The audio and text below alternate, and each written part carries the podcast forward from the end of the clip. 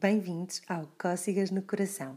Aqui partilho os meus desafios da maternidade e ideias mais conscientes sobre educação e parentalidade. Que este breve episódio contribua para juntar bem juntinhos os corações de pais e filhos.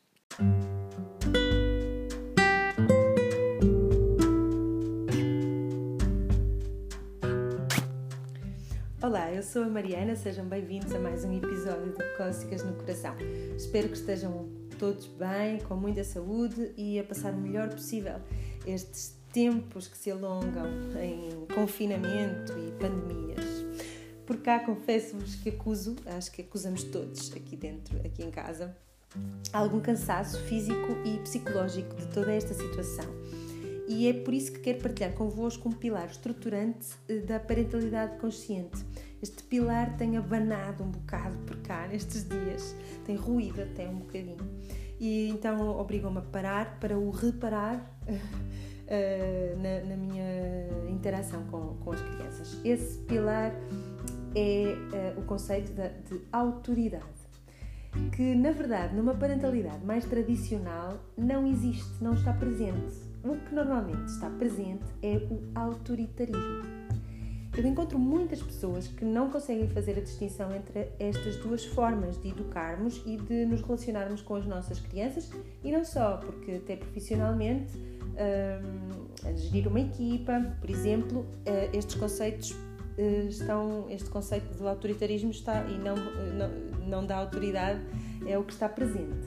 O autoritarismo uh, tem por trás uma relação de hierarquia e uh, de obediência. É, é, uh, utiliza muitas vezes o medo, algum medo, há uma, há uma aceitação implícita de que há um lado mais forte, que é quem manda, e um lado mais fraco, que é quem obedece.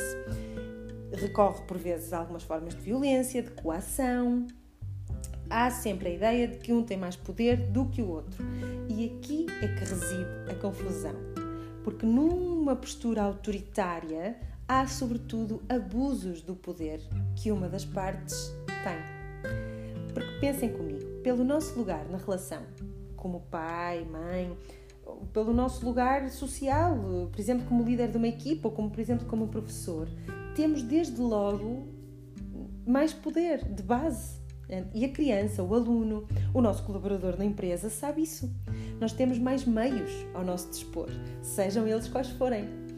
E o que nós muitas vezes fazemos com a utilização de ameaças, a ferir a integridade, com castigos e até mesmo com a utilização de recompensas é abusar do poder que temos pelo lugar que ocupamos. Há um livro muito interessante que é do investigador Dasher Keltner, acho que estou a dizer bem, que se chama O Paradoxo do Poder. Eu vou colocar nas notas do episódio que, que nos mostra que quando começamos a abusar do poder que nos foi conferido, ou pelo lugar que assumimos, ou pelos outros, começamos a perder poder aos olhos desses outros. Então aqui entra o conceito da autoridade e esse trabalho contínuo em que usamos, com respeito e para o maior bem de todos, o poder e a responsabilidade que temos por ter, por assumir determinado papel pai, mãe, líder, educador. E, e nessa forma de estar, a nossa autoridade aumenta cada vez mais. Portanto, a pergunta que vos, as, as, perguntas que vos convido a fazer com regularidade e, sobretudo, quando sentirem que estão a cair num modelo mais ligado ao autoritarismo, podem ser: eu estou a assumir a responsabilidade pela minha parte? Eu estou a assumir a responsabilidade pelo que realmente devo e posso fazer, de acordo com o meu papel nesta relação. Estou a intervir mais no contexto. Estou a criar as condições necessárias em vez de cobrar e controlar determinados comportamentos ou atitudes nos outros. Estou realmente a usar os meus trunfos que me dão poder, seja o conhecimento, seja meios económicos, seja a experiência, seja a mais maturi maior maturidade eu estou a usar esses trunfos para antecipar situações, para explicar o que pretendo. Há um outro lado muito interessante de, de tudo isto, que é um dos sinais inequívocos de que estamos mais no domínio da autoridade do que no autoritarismo, é não ter medo de conferir poder ao outro. Uh, de, de o deixar ter e exercer também a sua autoridade, nomeadamente sobre si próprio, promover a autonomia, a independência. A, questão da responsabilidade pessoal é, tem muito peso e está muito presente numa parentalidade consciente. É que cada um tem no seu lugar, o pai e a criança podem e devem assumir em diferentes proporções, obviamente, e, e, e dependendo do contexto, em diferentes graus, uh, as, as, suas próprias responsabilidades pessoais e assim crescemos uh, na, em, em, maturidade e, e, no exercício pacífico de, do poder. Há muitas situações em que isto pode acontecer, que muitas vezes são situações de conflito que geram essas lutas de poder que depois resvalam em autoritarismo ah, como por exemplo na questão das refeições, na questão do tipo de alimento que a criança consome, uh, os, os videojogos, o telemóvel, as questões da hora de dormir, questões ligadas ao estudo, aos resultados escolares, reflitam nelas se há alguma questão que cause conflito em casa, à luz daquelas perguntas que há pouco eu sugeri.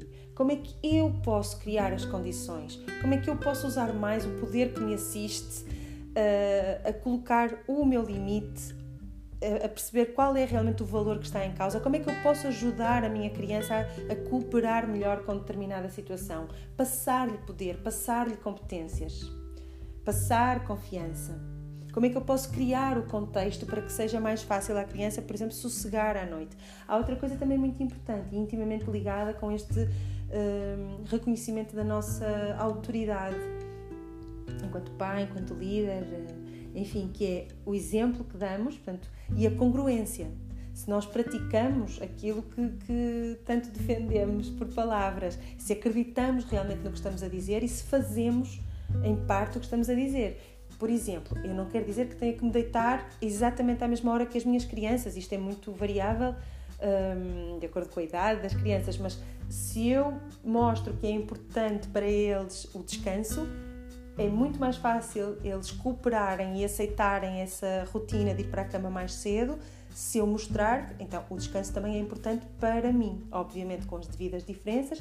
Se eu criar um ambiente de calma e sossego a partir do final do dia, provavelmente vai ser muito mais fácil para a minha criança repousar e, e ir descansar.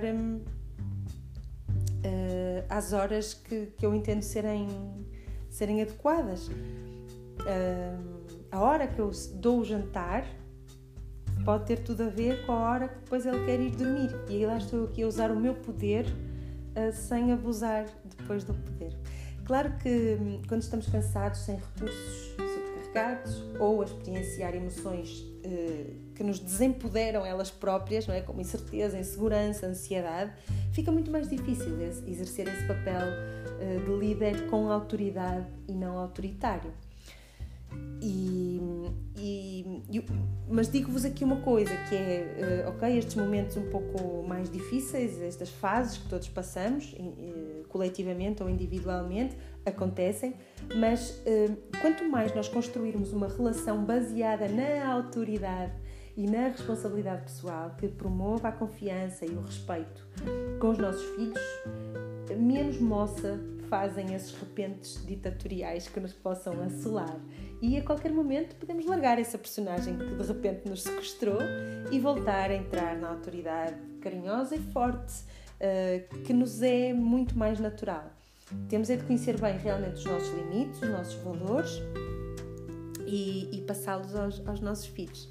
Espero que tenha sido útil esta reflexão. No próximo Cócegas no Coração falaremos do segundo pilar da parentalidade consciente, que é muitas vezes confundido com permissividade. Então, fiquem por cá. Um abraço amigo para todos e até para a semana.